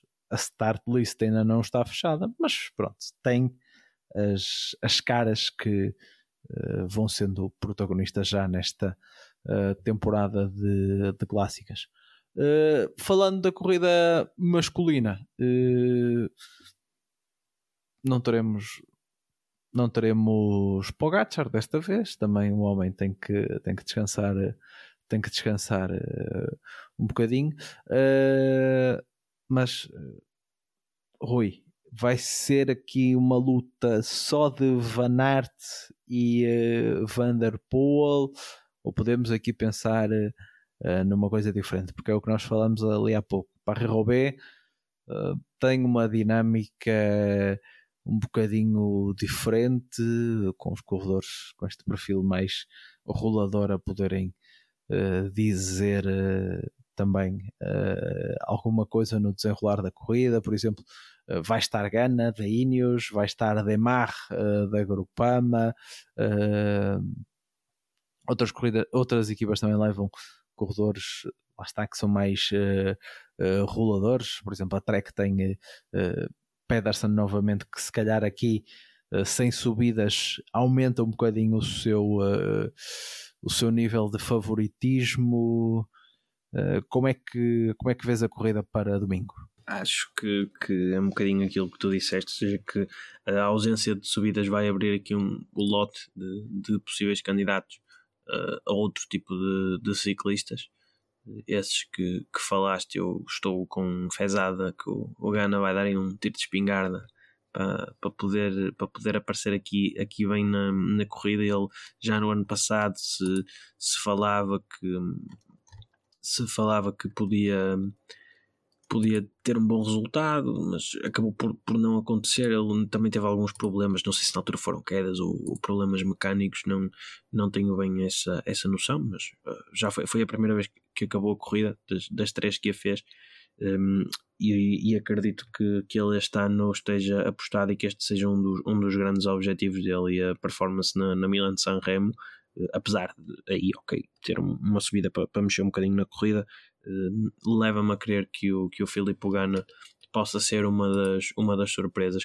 Depois, sim, é, é, nesse, é nesse sentido que, que que falaste, podemos ter uma, uma, uma treca com o Jasper Stoyan e o, e o Mats Pedersen que, que, que, podem mexer na corrida e ter aqui algum impacto. Estou curioso para ver também o, o, o Matej Moritz que, que pronto, na, na Flandres caiu, eu não sei como é que e ele abandonou, nem, nem terminou a corrida, não, não sei se, se estará em condições de, de participar aqui ou não, mas se estiver e se estiver em condições será sem dúvida um, um dos ciclistas um, a ter em conta. Uh, e depois aqui, aqui sim estou com um bocadinho mais de expectativa para, um, para a equipa da, da, da Sudal Quick Step, porque eh, no ano passado o, o Yves Lampard, até aquela queda no final, eh, mostrou que, apesar de não ter conseguido seguir com, com o Van Barle na, na parte final, mostrou que, que, estava bem, que era uma, uma corrida que ele ainda conseguia estar com os melhores. Uh, vamos ver em que forma é que o Caspar Asgreen se, se, vai, se, vai, se vai mostrar aqui. Ele, também me lembro que ele no ano passado teve, teve problemas em alturas-chave da corrida, tanto ele como o Senechal, que também poderá ser outro homem importante dentro da, da Sudal Quick Step. Uh, temos também o, o Stefan Kung, que, que, esteve bem na, na Flanders e aqui com, com o Arnaud Demar, como tu disseste, podem ser, podem ser eh, duas boas armas para, para a Groupama FDJ. Por isso, vamos ver. Depois também há aqueles, aqueles homens que já sabemos que vão tentar mandar mais de longe, como um Taco Van der Horn, por exemplo, que depois no final poderá aguentar-se com os favoritos de, devido a isso vamos ver o que é que, o que, é que, o que, é que daqui pode sair. Eu acho que no, no Roubaix há sempre assim um, um nome ali do, do top 5 ou do top 10 que é quase tirado assim de uma, de uma tómbola com, com vários nomes, com, com os papeizinhos dos, dos ciclistas todos, porque há assim um, um grau de aleatoriedade um bocadinho maior na, na corrida. Não sei qual é que será a previsão do tempo para, para, para sábado e domingo também. Eh, é sempre uma, uma altura do ano em que andamos todos muito atentos às, às previsões meteorológicas para esta zona de França, porque toda a gente, toda a gente anseia por um, por um Paris-Roubaix à chuva. Vamos ver se, se este ano uh, teremos essa sorte e os ciclistas terão esse azar ou não, mas acho que estão, estão aqui todos os ingredientes para, para, para termos uma grande corrida claro, com, com o Vanderpool e o Van Aert conta também como os dois maiores favoritos, mas depois há aqui uma série de outros outsiders que, tendo em conta própria, as próprias características da corrida, o grau de aleatoriedade que, que há sempre aqui devido às quedas e, e aos furos que, que, vão acontecendo e outros problemas mecânicos que podem, podem mexer aqui na ordem do, do favoritismo e termos alguns nomes hum, teoricamente menos, menos esperados a, a poderem lutar pela, pela vitória. Paula, o Tvanart entra pressionado para, para domingo para, para ter que ganhar uma grande, uma grande corrida este ano. Ok, ele já ganhou E3, mas uma daquelas, um monumento, porque não conseguiu uh, ganhar nem Milan San Remo nem, uh, nem Tour de Flandres, que foram para os seus maiores adversários no momento uh, é ele quem entra mais pressionado. Sim, não só pelo que tu disseste, uh, dos seus maiores adversários no momento, ainda que eu acho que o Tour de Flandres ele até possa dar de barato. Ele próprio disse no final que não, não tinha pernas, foram as, as, as pernas que fizeram a diferença e ele, ele em Flandres não as tinha. Um, mas acho que nem, nem só por isso, é mesmo pela, pela equipa em que está inserido, por aquilo que a Jumbo foi, já foi fazendo uh, e demonstrou ser capaz de fazer. Uh, acho que sim, acho que o Van Aert entra, é o que chega aqui mais pressionado e, sobretudo, também pressionado por ele próprio, uh, porque claramente, pelo discurso que o próprio, que o próprio tem, é alguém com, com bastantes ambições para a sua própria carreira, o que, mais uma vez, uh, faz sentido e é de aplaudir. E também precisamos, se não houvesse ciclistas com, com a ambição de ganhar provas, nós não, não estávamos aqui a fazer nada. Agora, hum, às vezes parece-me que a pressão e até a pressão que o próprio coloca sobre os seus, perdão, sobre os seus próprios ombros joga um bocadinho contra ele.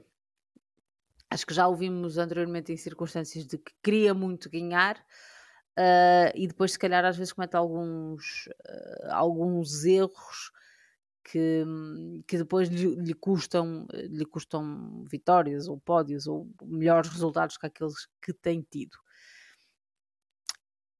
Também é um homem que sofre um bocadinho daquilo que também sofrem Tadej Pogacar, Matthew Van Der Poel, de que é sempre um homem muito marcado. E isso também joga sempre um bocadinho contra ele, ainda que lá está, o bloco que a Jumbo uh, poderá levar, eu acho que a start list aí também não está fechada, mas corrijo-me se estiver errada, e eu estive, tinha estado a ver antes uh, aqui do, do início do, de começarmos a gravar, um, mas ah, não está fechada para Eu acho que não. Até, por exemplo, ainda aparece o Van Barle, mas não tenho a certeza se ele vai estar uh, ou não disponível, porque se ele estiver, acho que uh, é uma coisa completamente diferente com Van Sim, Barle claro. ou sem Van Barle. pois, é tão somente o, o moço que ganhou o ano passado, como se costuma dizer. Mas, mas sim, uh, respondendo claramente, sim, vou tornar até quem entra aqui uh, mais pressionado, mas também acho que é claramente um dos novamente um dos grandes um dos grandes favoritos à vitória.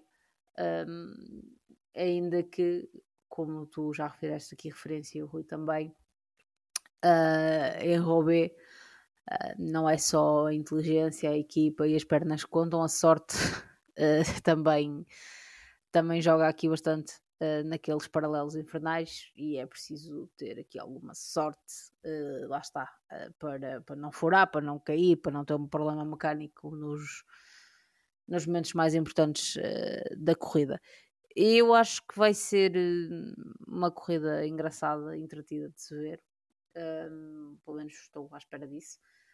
Um, se tivesse que apostar eh, a esta distância, uh, acho que não vai ganhar. Um dos favoritos, neste caso, acho que não vai ganhar. Uh, van Aert, não acho que vai ganhar alguém que não faça muito sentido, ou seja, completamente outsider, mas acho que vamos ter aí, como o Rui fez referência, e acho que foi uma excelente referência, um Filipe Gana um, a surpreender, Filipe Gana ou, ou outro, né? mas agora lembrei-me do, do exemplo que o Rui, que o Rui deu, a poderem uh, fazer aqui uma, uma coisa engraçada na Paris-Roubaix ou um ciclista da Quick Step, não descarto. Sim, até porque, lá está, Paris-Roubaix, o Rui também falou aqui do, do quão imprevisível ela costuma ser, aliás, uh, uh, e do costuma haver ali umas presenças aleatórias no, no top 10. Uma pessoa, se for aqui decorrer, descorrer os últimos top 10, uh, eh, há aqui gente que uh, teve o seu melhor dia na vida exatamente no, uh, no, no, no Paris Roubaix. No ano passado foi aquela dupla da Intermarché, o Tom de Vrent e o, o Adrien Petit, e mesmo o Laurent Pichon d'Arquet, que penso que andaram numa das primeiras fugas e depois chegaram ao fim. Uh, em 2021 foi o Gianni Moscone que teve ali uh, com a vitória quase no bolso e depois caiu ali para o meio do chão duas ou três vezes e perdeu mas a corrida. Esse, vamos ser honestos, esse também não tem problema de pena, não é? Sim, mas, por, mas o Vermeers que foi segundo também veio da fuga, da fuga do dia. Por isso, essa presença eh, é uma corrida que logo os primeiros movimentos vão ser interessantes porque uh, uma presença ou não na, nos primeiros movimentos eh, pode, no fim do dia, valer uma, uma posição eh, de mérito na corrida. Claro, eh, também não quero chegar ao extremo de que vai ser novamente um Matthew Heyman, como foi em 2016, mas sabemos que é uma corrida que praticamente tudo pode acontecer. Talvez uma das, das mais. das que tem mais esse caráter de, de, aleatório uh, ao longo ao longo do ao longo do ano.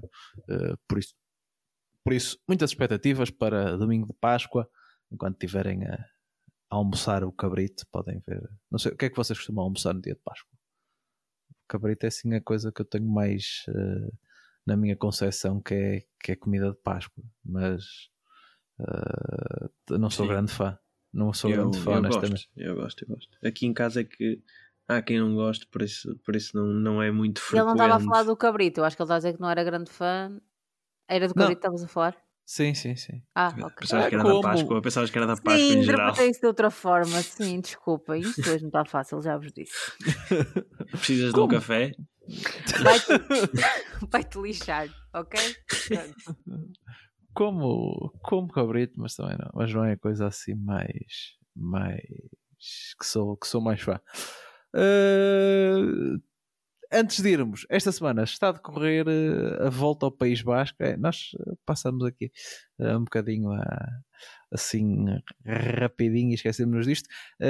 já, já se disputou a etapa 1, que teve a vitória de Itanator, bateu Mauro Schmidt e John Aberasturi. A corrida termina no sábado, são habituais seis etapas, com aquele clássico uh, estilo de, de, País Basco, com uh, todos os dias bem uh, entretidos. Se bem que, lá está, quer a etapa de segunda e mesmo a de, a de terça, parece-me que tem mais cara de. A segunda foi uma chegada compacta, a terça também tem um bocadinho a cara que pode sobrar para aí ou para uma fuga. A partir daí começam a entrar os uh, muros uh, desumanos da, da volta, da volta uh, ao País Basco e começa-se a discutir a classificação geral numa corrida que não tem a habitual chegada do, do, do Santuário da Arrata, que costuma ser no, nos últimos anos, tinha sido no último dia de prova. é no, novamente na zona de Eibar, mas com chegada uh, plana, sem ser chegada em alto. Daniel Martínez uh, é o campeão em título, está aqui para, para defender o título. Uh, aqui na, na lista de candidatos contamos tão somente com a Jonas Vingard, Mikel Landa, David Gaudu, Simon Yates, vários, vários vários nomes que podem aqui uh, entrar uh, na luta final, mas para este episódio não se alongar muito, na próxima semana vamos fazer uh, o rescaldo desta corrida, que conta também com a participação do, de três portugueses, Ruben Guerreiro e Nelson Oliveira na Movistar e também Rui Costa ao, aos comandos da, da Intermarché. Veremos se ele continua esta super época uh, que tem tido na, uh, na, na, equipa da, da Intermarché e se pode eventualmente estar uh, na disputa de uma etapa ou nos primeiros voltar ao top 10 aqui da, da da classificação geral. Nunca, nunca se sabe. Uh, vamos passar às notícias.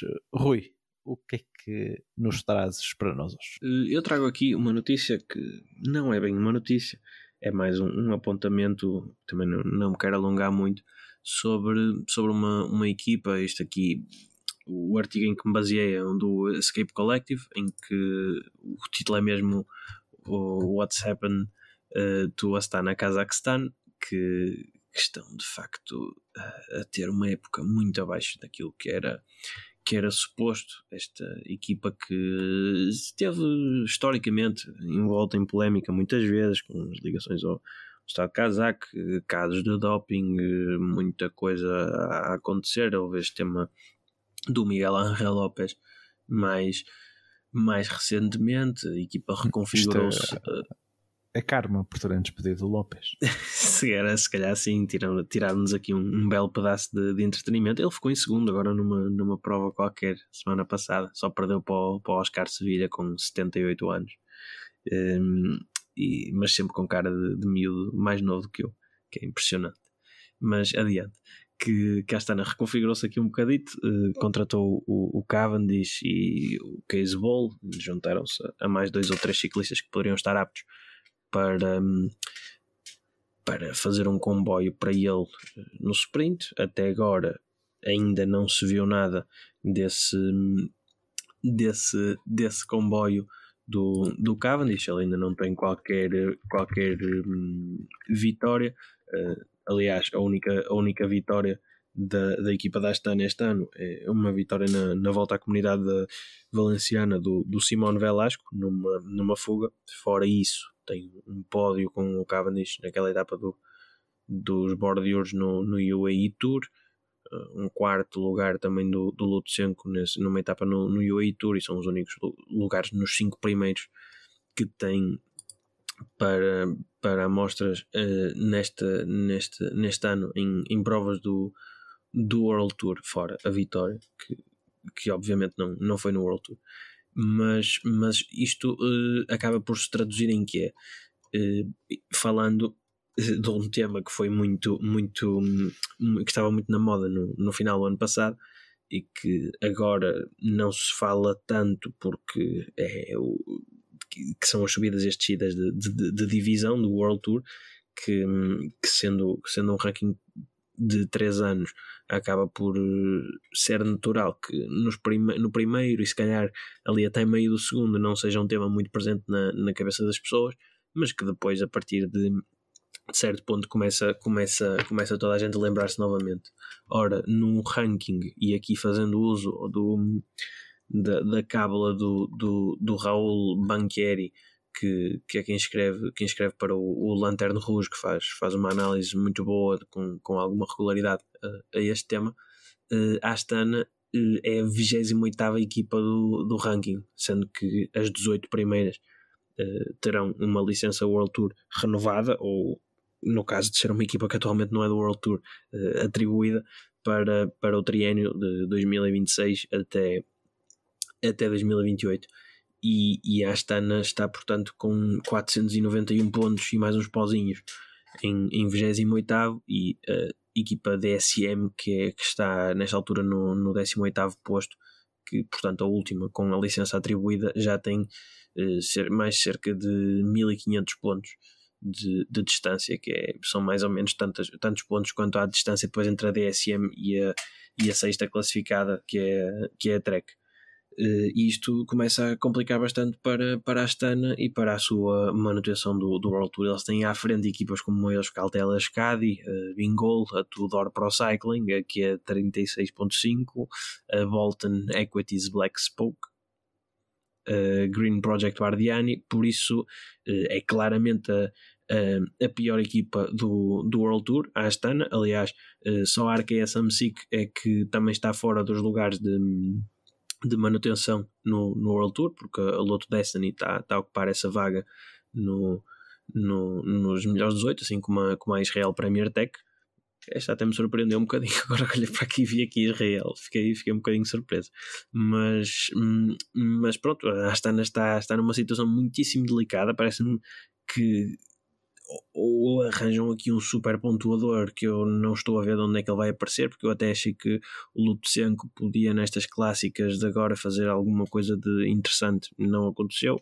O Cavendish não sei o que é que o que é que este, este comboio do, do Case Bold lhe, lhe, vai, lhe vai dar, eh, mas não me parece que seja nada que, que o possa levar a pontuar, pelo menos de forma consistente e de resto não vejo aqui mais ninguém na equipa suficientemente, suficientemente capaz de, de carregar a equipa para, para uma boa pontuação. Não sei que, que movimentos de, de, transferências é que são esperados por ele nos próximos anos, mas acho que vão ter aqui a vida muito complicada. É uma equipa que, por todos os efeitos, é uma equipa histórica. Eles já estão a grande nível no ciclismo, pelo menos há, há 15 anos, se calhar mais um bocadinho, uns 17 ou 18 por isso, por isso vamos ver que, que final terá a Astana no final deste, deste triênio que acaba em, em 2025. Há um moço colombiano que acho que te dava uh, muito jeito. É, mas eles e os colombianos, calhar, estão um bocadinho costas voltadas agora, né? Por causa daquilo do Lopes. Mas, é, mas é. era giro. Quem quiser, tragam o Nairo Quintana outra vez para a Europa. Era, era bom. Ele, ele deu uma entrevista, já não lembro se foi ele ou o irmão, houve uma entrevista recente a dizer que o rapaz estava, estava aí a treinar, estava ansioso. É, por... Ele estava a treinar com o Attila Walter, vi-se umas stories no, no Instagram aí na semana passada. Ele tá, andava tá a treinar espera, com o Walter. Está à espera que alguém lhe ligue. Paula Ferreira Lobo, uh, conta-nos de, de tua justiça. O que tens para nos dizer esta semana? Para além de tudo o que já disseste até agora, não é? Não vamos uh, não, disse grande, não disse muito e também não disse grande coisa, mas uh, guardei melhor para o fim. Uh, não no sentido de, de, que esta é uma notícia boa, que não é, uh, mas é uma notícia que eu achei importante trazer aqui.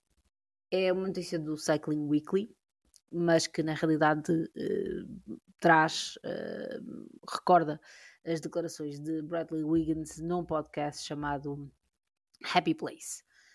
Uh, vocês podem vocês podem ler a entrevista exatamente uh, tudo aquilo que ele disse, mas uh, basicamente Bradley Wiggins um, admitiu publicamente que um, foi vítima de abusos sexuais enquanto adolescente, uh, nos primórdios da sua carreira, nos volta dos seus 13 anos, ao longo de um período de uh, 3 anos, por uma pessoa ligada ao clube onde estava, um dos seus treinadores. Ele não disse nomes, mas falou do quão uh, traumática essa experiência foi, uh, a ponto de explicar que um, acabou por fazer aqui aquilo que penso que em psicologia se chama dissociação do evento.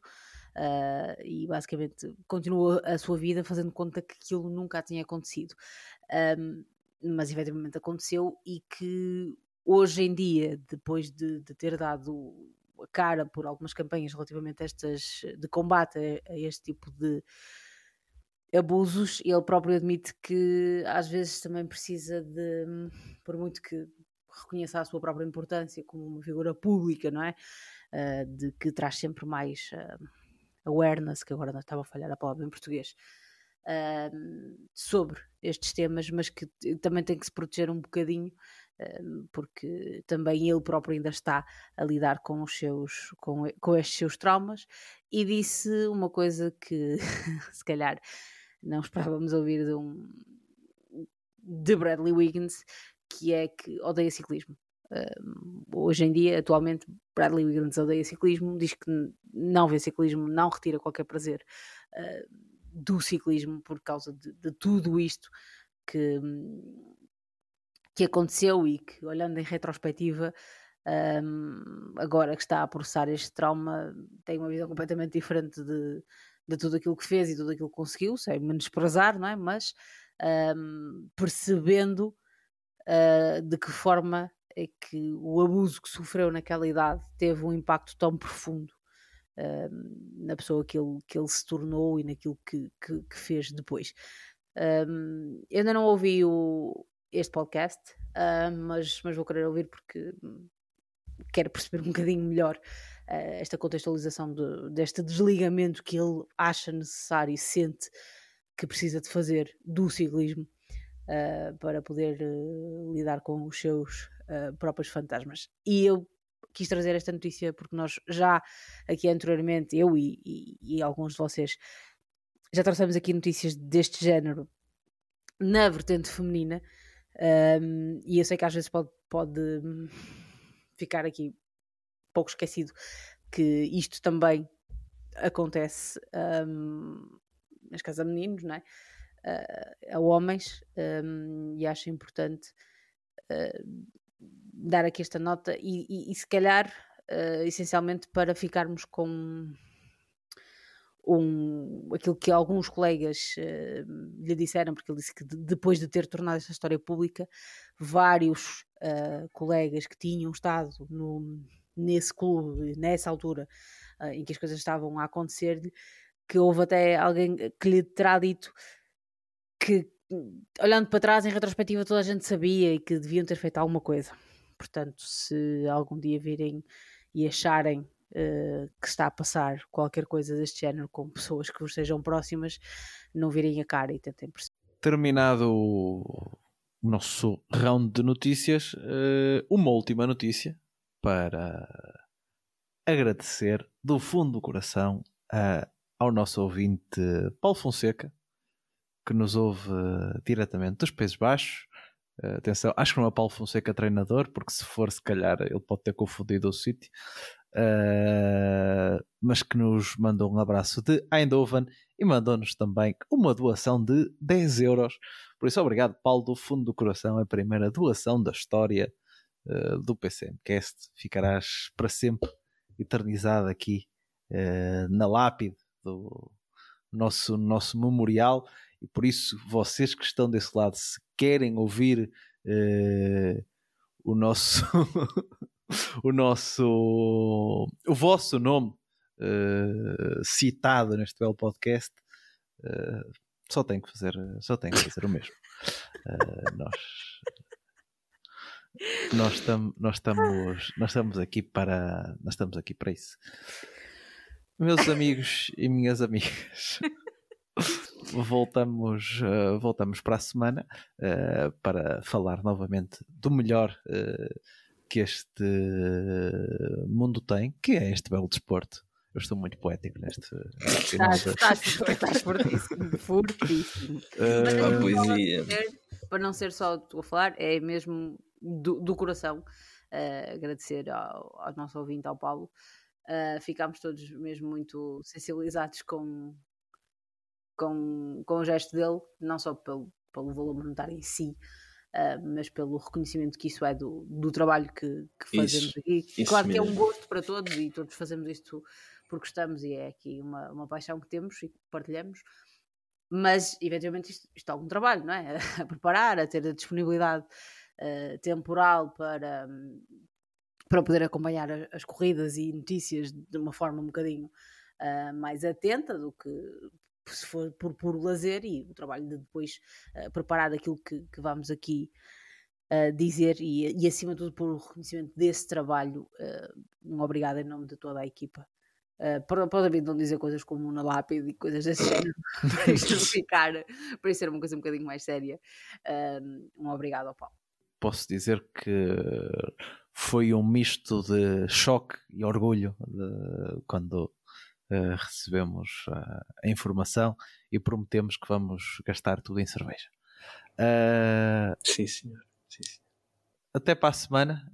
Sigam-nos nas nossas redes sociais: Facebook, Instagram, Twitter, site portuguesecyclingmagazine.com.